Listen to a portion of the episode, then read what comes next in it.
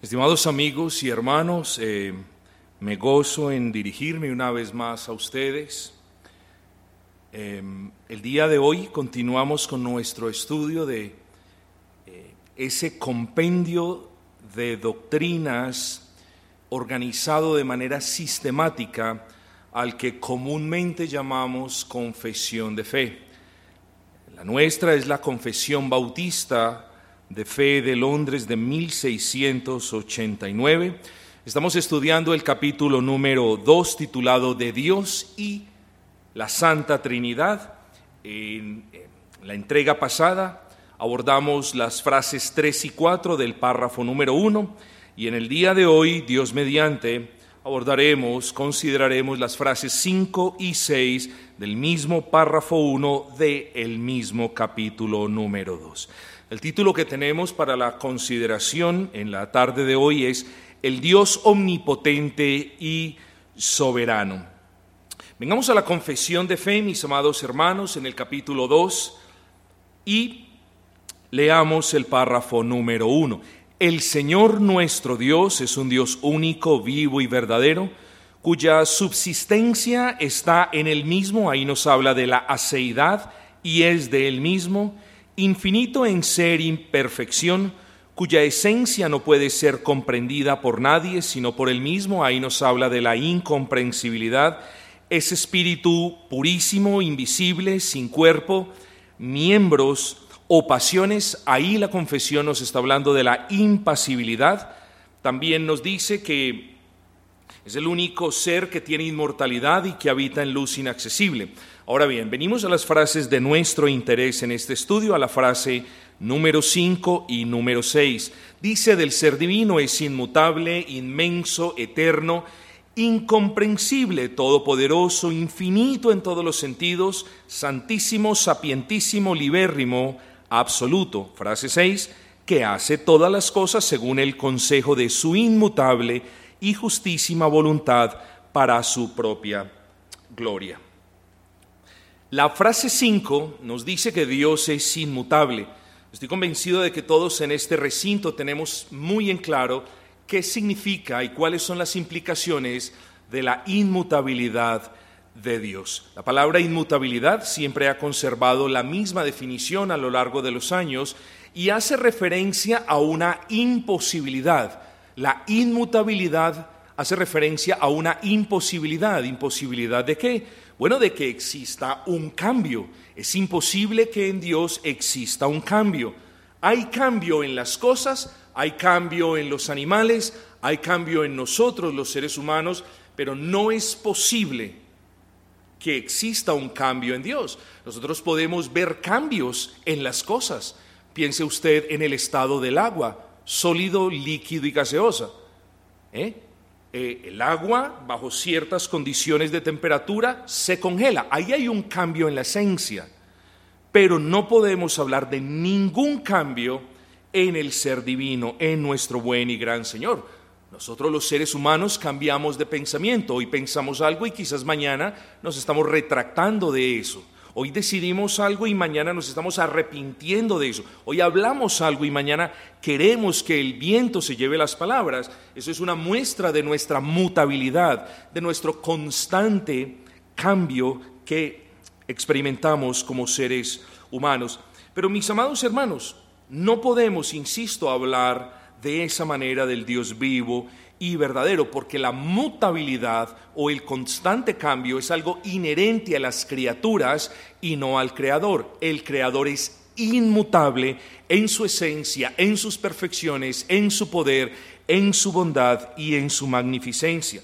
La inmutabilidad, de hecho, es un atributo de Dios. ¿eh?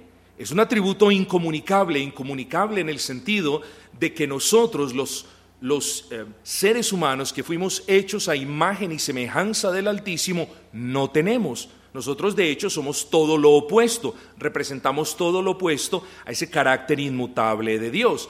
De hecho, la escritura es muy clara al respecto y en Santiago 1.17, eh, el, el varón inspirado dice de que toda buena dádiva y todo don perfecto desciende de lo alto del Padre de las Luces, en el cual no hay mudanza, es decir, no hay cambio. Y luego dice, y no hay sombra de variación alguna. Ahí vemos en este versículo aquello a lo que los editores de la confesión de fe llamaron inmutabilidad. Dios es inmutable, no hay cambio y eso lo tenemos en claro. Venemos de nuevo a la frase número 5. Esos adjetivos atribuidos a Dios en la frase 5, es decir, la inmutabilidad, la inmensidad, la eternidad, la incomprensibilidad, eh, eh, eso de Dios es infinito en todos los sentidos, santísimo, sapientísimo, libérrimo y absoluto, son conceptos que en su inmensa mayoría hemos considerado en el seno de esta congregación y no los vamos a repetir en este estudio. No obstante, queridos hermanos, deseo que repasemos una perfección divina que espero que sea de mucha utilidad y bendición para el pueblo de Dios. Hablo del poder de Dios. A eso hago referencia el poder de Dios. Note que la, la confesión de fe habla de Dios como el Dios todopoderoso, el Dios omnipotente, si usted lo quiere expresar de esa manera. Es el Dios que tiene todo el poder. Pero surge una pregunta cuando hablamos del poder de Dios. ¿Todo el poder para qué? ¿Para qué Dios tiene todo el poder? Y, abro un paréntesis porque cuando nosotros tenemos, por ejemplo, un poco de autoridad, queremos, o más bien creemos que podemos usarla para hacer lo que bien nos plazca y no es así. La persona que tiene un poco de dinero cree que tiene ese dinero y que ese dinero le da el poder para hacer o comprar lo que él quiere. Pero no es así con Dios. Dios no tiene todo el poder para hacer de manera caprichosa lo que él quiere porque en él no hay pecado. Así que Dios tiene todo el poder y lo usa para su bendita gloria y para sus propósitos eternos. Por supuesto que nosotros, quienes hemos sido creados a imagen y semejanza de Él, quienes hemos creído en Cristo, nos beneficiamos de, ese, de esa omnipotencia del Señor. Pero que es la pregunta, ¿poder para qué? ¿Eh? Dios tiene el poder porque el poder define a Dios, la omnipotencia es un atributo del Altísimo, porque Él con su poder creó el universo entero. Porque Él con su poder sostiene el universo entero. Y sostiene la vida incluso de los animales y de los hombres con el poder de su palabra, porque con su poder gobierna de manera providencial el universo de una manera perfecta. Y no hay en ninguna de sus providencias poderosas algo que nosotros podamos decir hay un error o peor hay un pecado. Todo el poder de Dios es ejercido por Dios para sus propósitos eternos, para su propia gloria. Y de nuevo sabemos que nosotros nos vemos bendecidos con su omnipotencia. De hecho, mis amados hermanos, el puritano Stephen Charnock, que fue un contemporáneo de los redactores de, de las confesiones de fe puritanas del siglo XVII, define el poder de una manera sumamente sencilla y yo creo que es muy útil. Este, este, hombre dice que el poder de Dios es la capacidad por medio de la cual Él puede hacer que suceda lo que a Él le agrada, o cualquier cosa que su infinita sabiduría disponga, o lo que sea que la infinita pureza de su voluntad resuelva. Y cabe anotar, mis amados hermanos, que cuando hablamos del ejercicio del poder de Dios, cuando Dios obra su poder en la creación, en la redención o en cualquiera de sus providencias, ninguna exerción de este poder resultará en algo pecaminoso. Nosotros usamos el poder muchas veces que tenemos corporal para hacer cosas pecaminosas. Pero el ejercicio del poder de Dios no resulta en nada pecaminoso, no resulta en el error, nunca desvirtúa lo que Él prometió en su palabra. Es decir, Dios no utiliza el poder para saltar su palabra y nadie puede decir que Dios tiene el poder para no verse, eh, me excusa la expresión, obligado a cumplir sus propias promesas en la palabra. Así que si algo podemos decir del poder de Dios, es que el poder de Dios es para su propia gloria y jamás dañará la vida de ninguno de nosotros los santos. Debemos descansar en la omnipotencia de Dios. Cuando nosotros pensamos, estimados eh, hermanos, en qué es lo que nos sustenta. Claro, sabemos que es la fidelidad de Dios, sabemos que somos salvos por la gracia de Dios, sabemos que la gracia de Dios nos preserva de caer, sabemos que Él nos concede la gracia para perseverar, pero en cierta manera debemos pensar en la omnipotencia de Dios. Porque no solamente estamos vivos por el poder de Dios, sino que nadie nos podrá arrebatar de las manos de Cristo, porque el poder de Cristo no permite que nadie nos aparte del Altísimo. Así que debemos dar gracias al Señor por quien es. Nuestro Dios es el Dios omnipotente. Pero hermanos, piensen esto. Dios es la fuente de todo poder. No hay poder que nosotros tengamos aparte del poder que Dios le quiera delegar o conceder a una criatura. La palabra del Señor es muy clara diciendo que una vez habló Dios, dos veces he oído esto, Salmo 62, 11, que de Dios es el poder. Hermanos, pero cuando pensemos en el poder, en la omnipotencia del Altísimo, debemos considerar sobre qué. Bueno, podemos generalizar diciendo Dios tiene la plena potestad, potestad, es una palabra relacionada con la palabra poder, sobre todas las cosas, sobre todas las criaturas, sobre lo que vemos y sobre lo que no vemos. Pero algo muy hermoso que nosotros podamos o podemos meditar en eso es lo que se eh, eh, argumentaba en cierta ocasión aquí eh, cuando las maestras de la escuela dominical enseñaban a nuestros pequeños. Dios tiene poder sobre la naturaleza. Marcos 4:39 nos dice, nos cuenta cómo el Señor en medio de una tormenta y de una tempestad fue despertado por sus discípulos y le dicen, Señor, levántate que perecemos. Y aquí vemos la omnipotencia de nuestro Señor Jesucristo ejercida sobre la naturaleza. Pero ¿qué de Mateo 8:32? Cuando leemos acerca del endemoniado Gadareno. Cuando los demonios, los demonios mismos, esa legión de demonios, le pide al Señor Jesucristo que por favor los mande a donde estaban los cerdos, a entrar en los cerdos. Y aquí vemos la omnipotencia del Altísimo una vez más cuando Él dice, id, y no hay poder humano, ni celestial, ni diabólico, ni angelical que se resista la omnipotencia del Señor. ¿Y que sobre la muerte? Lázaro, sal fuera. Ahí vemos la omnipotencia del Altísimo sobre la muerte y sobre la enfermedad. Recordemos aquel leproso que en Mateo 8:3 recibe las palabras, sé limpio. Hermanos, Dios es omnipotente. Y no podemos dudar de que todo lo que Él nos promete en la bendita palabra del Señor, Él tiene la plena potestad, el absoluto poder para que esto se cumpla. Lo que Él nos ha prometido no depende de nada ni del pecado y nada lo podrá arruinar, porque ciertamente el Señor es fiel y su poder es infinito. Cuando meditemos en el poder de Dios, y con esto termino esta parte, cuando meditemos, cuando usted medite en el poder de Dios, medite en tres asuntos, que este es una aproximación un poquito devocional. ¿eh? Es voluntad de Dios que busquemos de Él su poder. Entienda esto, que no hacemos mayor cosa si reconocemos que Él es todopoderoso. La confesión lo dice porque la Biblia lo dice y porque la Biblia lo dice, nosotros lo creemos. No obstante, no hay mayor beneficio para nuestras almas el reconocer que Dios es todopoderoso. Los impíos reconocen que Dios es todopoderoso. Los incrédulos la misma historia. Pero la voluntad del Señor, mis amados hermanos, es que busquemos de Él su poder. Eso es lo que nos dice el autor inspirado en el Salmo 105. Buscad a Jehová y buscad su poder.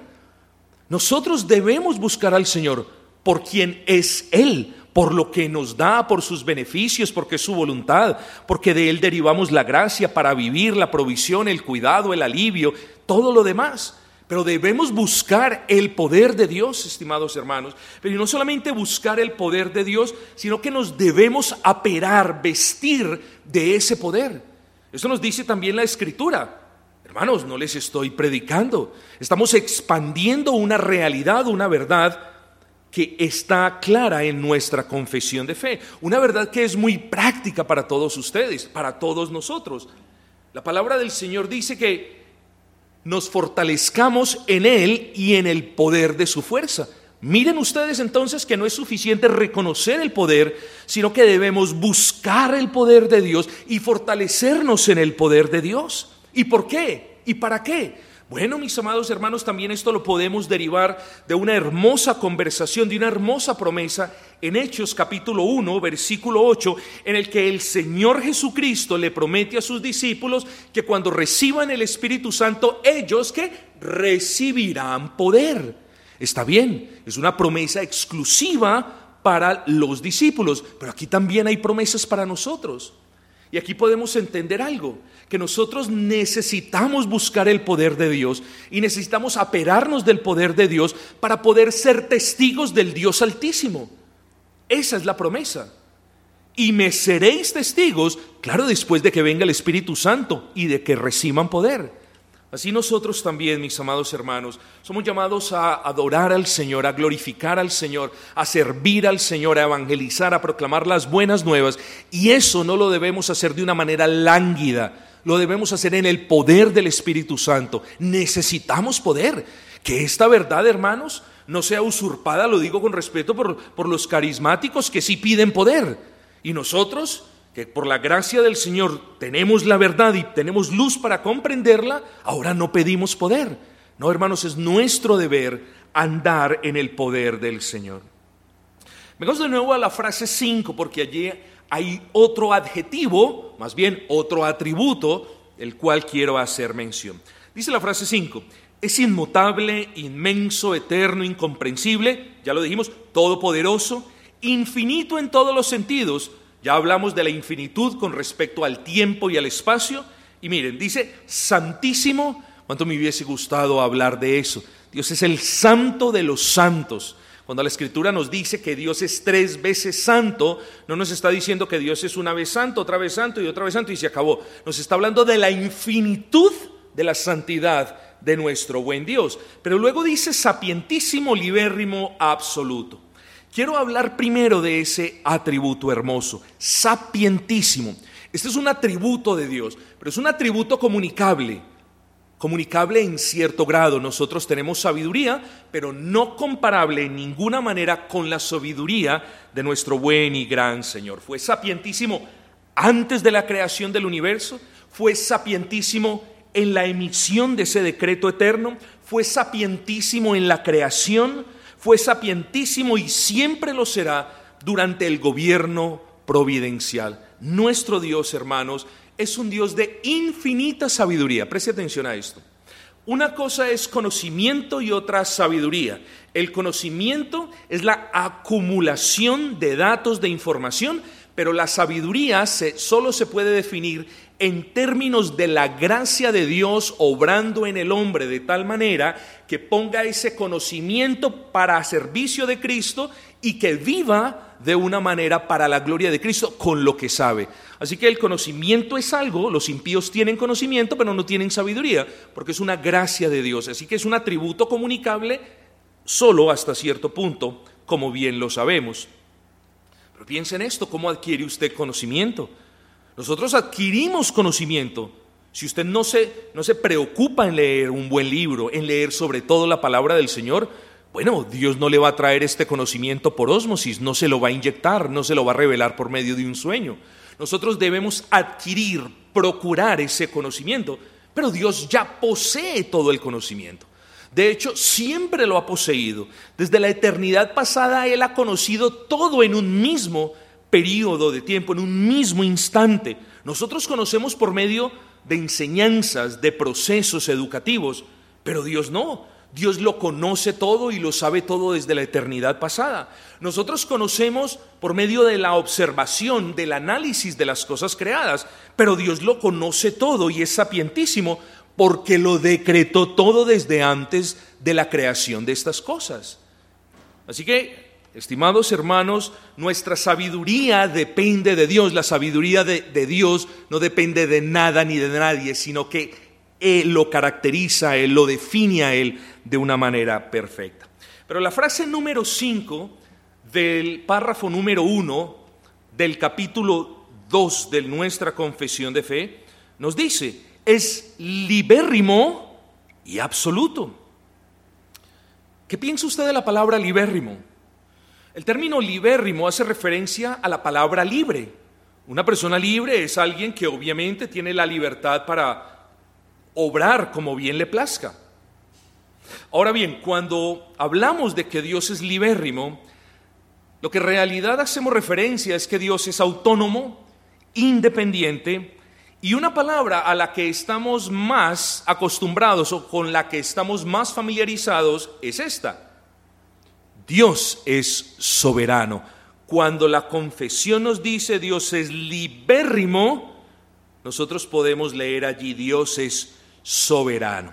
De hecho, y aquí empalmamos con la frase número 6, de hecho, la frase número 6 ya expande en esa definición de soberanía. Usted se puede preguntar, oh, ¿qué, ¿qué, es soberanía? Y la frase 6 le da la respuesta. Soberanía en Dios, bueno, y es el único rey soberano, es la facultad por medio de la que, frase número 6, Él hace todas las cosas según el consejo de su inmutable y justísima voluntad para su propia gloria. Tenemos que tener aquí mucho cuidado, mis amados hermanos, porque no hay nada de lo que Dios hace que sea causado por un agente externo a Él mismo.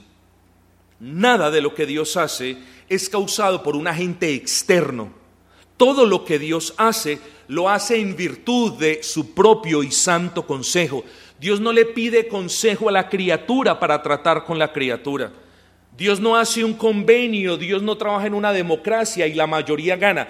Dios ejerce su poder soberano conforme dice la palabra del Señor en Daniel 4:35, conforme a su voluntad.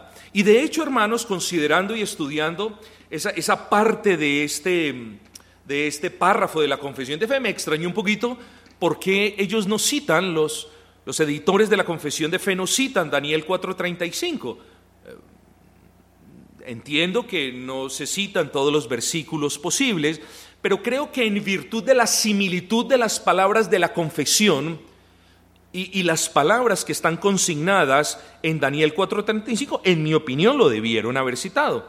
La frase 6 dice que Dios hace todas las cosas según el consejo de su voluntad.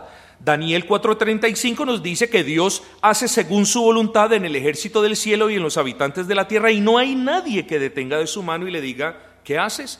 Lo que Daniel está diciendo es que Dios todo lo hace según su voluntad, no, no según nada de lo que ve o nada de lo que los pueblos digan. Isaías 46:9, se los leo solamente. Eh, bueno, les voy a leer el 10. Eh, hablando de la soberanía del Señor, preste atención, él mismo dice, yo soy el que anuncio lo por venir desde el principio y desde la antigüedad lo que aún no era hecho. Aquí viene la parte, dice, y que digo, mi consejo permanecerá y haré todo lo que quiero. Ahí vemos la soberanía del Señor. Pero mis amados hermanos, cuando hablamos de soberanía del Señor en el contexto de nuestra confesión de fe, no podemos perder de vista las controversias que habían por aquel entonces, incluso mucho antes del siglo XVII, siglo en el cual estas, estas confesiones de fe puritanas fueran emitidas. Eh, el gran debate por aquel entonces era eh, de quién es la salvación o cuáles son los actores de la salvación eh, o, cuánto aporta el hombre, si aporta en algo en su salvación. Así que había, aquí había un meollo, un asunto que era de suma importancia para los redactores de esta confesión de fe. Y ellos, hermanos, ponen, eh, ese es el contexto, yo diría, histórico de, de la, cómo ellos consignan esta hermosa verdad aquí en la confesión. ¿Por qué, hermanos? Porque el punto era que era muy importante para ellos resaltar la soberanía de Dios en lo que respecta a la salvación del hombre. En ese sentido, la confesión solo afirma lo que la Biblia afirma y nosotros creemos lo que la Biblia afirma porque así Dios lo ha dicho. Note usted, hermanos, y aquí solamente voy a poner eh, algunos puntos, algunas bases que espero, si usted lo desea, que usted expanda en su casa. Cuando hablamos de la soberanía de Dios en la salvación del hombre, hay tres cosas que no podemos perder de vista. La primera, que no hay causas externas en las que Dios se base o se apoye para salvar al hombre. Cuando hablamos, repito, de la salvación del hombre, no hay nada fuera del ser divino que le sirva como causa para salvar al hombre. Eso que acabo de decir es muy diciente y espero que usted lo comprenda. No hay nada que el hombre diga, que el hombre haga, que el hombre no diga o que el hombre deje de hacer, que impulsen, que muevan, que causen algo en el ser divino para que él se mueva a salvarlo. Si así fuere, si Dios salvase a alguien por lo que esa persona diga o haga, entonces no podemos hablar de un Dios soberano Podemos hablar de un rey bueno, bondadoso, pero un Dios que no tiene la potestad de qué es lo que Él quiere hacer. Y la escritura nos deja las cosas muy en claro, mis amados hermanos. No hay nada fuera de Dios que mueva a Dios para hacer algo. Si Dios nos salva, es por su infinita gracia. Si Dios nos salva, es porque Él quiso salvarnos muy por encima de lo que Él vio en nosotros. Así que el argumento, estimados hermanos, préstenle atención a esto, de Dios nos salvó porque Él supo, tuvo el preconocimiento de que nosotros habríamos de creer en Cristo, es un argumento que mina, que dinamita la soberanía del Altísimo. Así que incluso ni la fe del hombre es la causa por la que Dios nos salva, porque estaríamos hablando de una obra, pero no quiero profundizar en este asunto. Segundo punto, segunda base, que usted debe tener en claro. Que Dios predestina para salvación a quien Él ama y que Él ama a quien Él quiere amar sin que Él haya visto nada bueno en el ser que decidió amar. Por eso la confesión de fe nos dice en la frase 6 que hace todas las cosas según el consejo de su inmutable y justísima voluntad. Así que este segundo punto, hermanos, o sea, la predestinación eh, del hombre para salvación es un acto que emana exclusivamente de la soberanía de Dios. Lea Efesios 1.5. En amor habiéndonos predestinado. Nos predestinó porque nos amó y nos amó porque Él quiso amarnos independiente de lo mucho que lo habríamos de aborrecer hasta el punto en el que Él nos salvó. Eso es soberanía de Dios. Tercer punto, Aquí hablamos de la reprobación. Eh, em, eso lo vamos a hablar más adelante en el decreto de Dios. Por el momento, solamente quiero decirles lo que ustedes sé que bien conocen. Dios es soberano y Dios es justo, pasando por alto a algunos de la raza humana, permitiéndoles continuar en esos pecados e injusticias propias.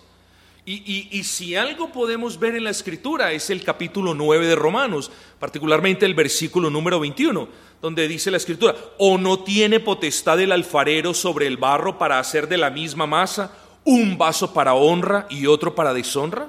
O sea, ¿pretendemos creer que podemos torcer el brazo de Dios para que Él salve a todo el mundo?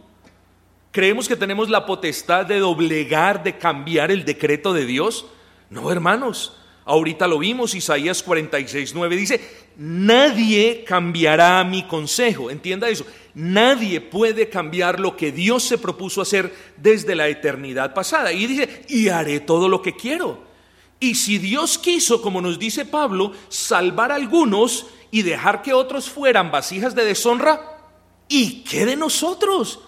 Que nosotros tenemos que que contestar, que revirar, como se dice en la calle al respecto de esto. Él es soberano y Él hace lo que bien le place. Y todo lo que Él hace lo hace para su gloria. Y también, aunque incluso no lo comprendamos, siempre lo hace para beneficio de su pueblo. Quiero no alargarme en demasía eh, en esta breve consideración y Quiero también que veamos unas cositas al respecto de la soberanía de Dios. Muchas veces, mis amados hermanos, pensamos cuando vemos los desastres naturales que a Dios, bueno, eso no lo pensamos los creyentes, pero a Dios se le salieron las cosas de las manos, como si, como si Dios estuviese perdiendo el control del mundo y vemos el aumento de la maldad y el aumento de la, de la perversidad y dice, ¿dónde está Dios?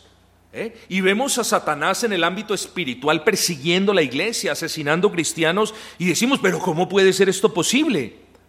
Bueno, nosotros creemos en un Dios soberano y por difíciles que sean esas circunstancias, todas ellas hacen parte del soberano decreto del Señor. En otras palabras, el Señor le permite a Satanás tentar al hombre y poner piedra de tropiezo al hombre, porque en última instancia Satanás es una criatura y es un instrumento que el Señor usa. Pero también vemos la soberanía del Señor en cómo Dios permite la manifestación del pecado del hombre, incluso lamentablemente el nuestro.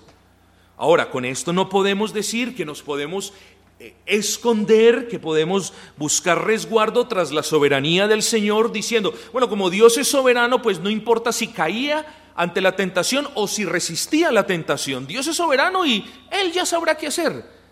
No, hermanos, así no pensamos nosotros los creyentes, pero la soberanía de Dios la vemos en cada instante de nuestras vidas. La vemos en la palabra que alguien le dice a otro, la vemos en la reacción del otro, la vemos en lo que aprendió el otro de esa conversación y, no la podemos discernir en su plenitud, pero la soberanía del Señor, hermanos, permea nuestras vidas, nuestras palabras, nuestros pensamientos incluso sin querer decir que Dios nos maneja y que nosotros no tengamos libertad. Somos seres libres, pero no somos seres libérrimos. ¿eh? Somos seres libres, tenemos libertad, pero solamente el Altísimo es soberano. En los desastres naturales, como les dije, la persecución de la iglesia, en el establecimiento de buenos y malos gobernantes, etc. Así que mis amados hermanos, veamos la omnipotencia de nuestro buen y gran Señor Confiemos en que de Él es todo el poder y es su voluntad que busquemos andar en ese poder de Dios. También gocémonos en la soberanía, no seamos holgazanes, no pensemos, no digamos, bueno, no voy a mortificar mis concupiscencias, porque como Dios es soberano, si caigo en pecado, si no caigo en pecado, pues igualdad, ya soy salvo. No, hermanos, nosotros tenemos en alto la doctrina de la soberanía de Dios y eso nos lleva a ser responsables o a querer ser responsables de nuestros actos y no a escondernos en ese bendito atributo que solo es del Altísimo. La soberanía de Dios, hermanos, entonces no debe ser visto como excusa. Por el contrario, los hermanos que redactaron la confesión de fe tenían la soberanía de Dios como una de las doctrinas más excelentísimas y bellísimas de todas. De hecho, mis hermanos, cuando vemos el testimonio de estos hermanos, estos hermanos fueron testimonios de diligencia, de entrega, de servicio, de disciplina, y esas cosas son las que deben caracterizar a quienes creemos en la soberanía de Dios. Así que termino este brevísimo estudio diciendo aquí en Gracia Redentora confesamos de manera irrestricta, de manera absoluta, que Dios es liberísimo, nos adherimos plenamente a la confesión de fe en este asunto. Dios es liberísimo, Dios es soberano, independiente, autónomo, salva o condena según el consejo de su propia voluntad y no según nada de lo que nosotros digamos o hacemos. Por eso, en esta iglesia, aquí en Gracia Redentora, confesamos plenamente lo consignado en nuestra confesión, que Dios es liberísimo, independiente, autónomo y soberano. Y también confesamos lo que nos dice la frase número 6, que nuestro buen y gran Señor hace todas las cosas, no según nuestro consejo, no según el, el reclamo del hombre, sino según el consejo de su inmutable y justísima voluntad para su propia gloria. No obstante, hermanos, hay cosas que suceden en la soberanía de Dios que no entendemos, que nos duelen, que nos afectan, que tocan nuestras vidas, pero que nunca se nos olvide que todo lo que Dios hace o permite que pase, todo es para su propia gloria y también para beneficio de nosotros, de los que amamos al Señor. Aún las cosas que no entendemos o aún las cosas que nos duelen.